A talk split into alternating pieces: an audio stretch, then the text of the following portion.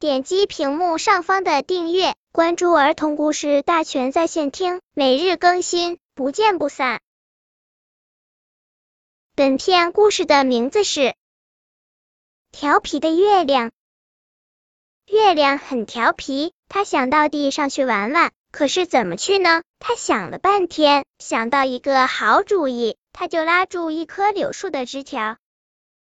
这棵柳树很高，枝条很长很长的。月亮使劲拉着柳树的长枝条，屁股撅着使劲往后用力拽，等再也拽不动了，然后就身体一放松，手紧紧抓住枝条，怎么着？嘿，它飞出去了！月亮从天上向地上飞，月亮很开心，天天看着大地，却不能去地上玩，这回真的到地上去了。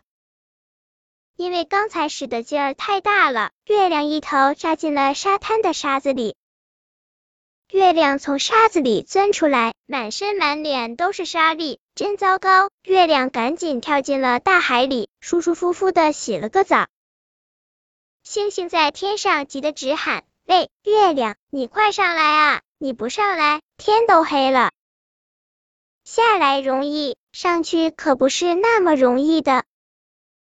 拉柳枝上去，可是不能往下拉多少，哪有那么大的弹力？月亮请来小鼹鼠帮忙，小鼹鼠家族全部都出动了，他们在柳树下挖坑，竖着挖，挖了整整八米长的一个深坑。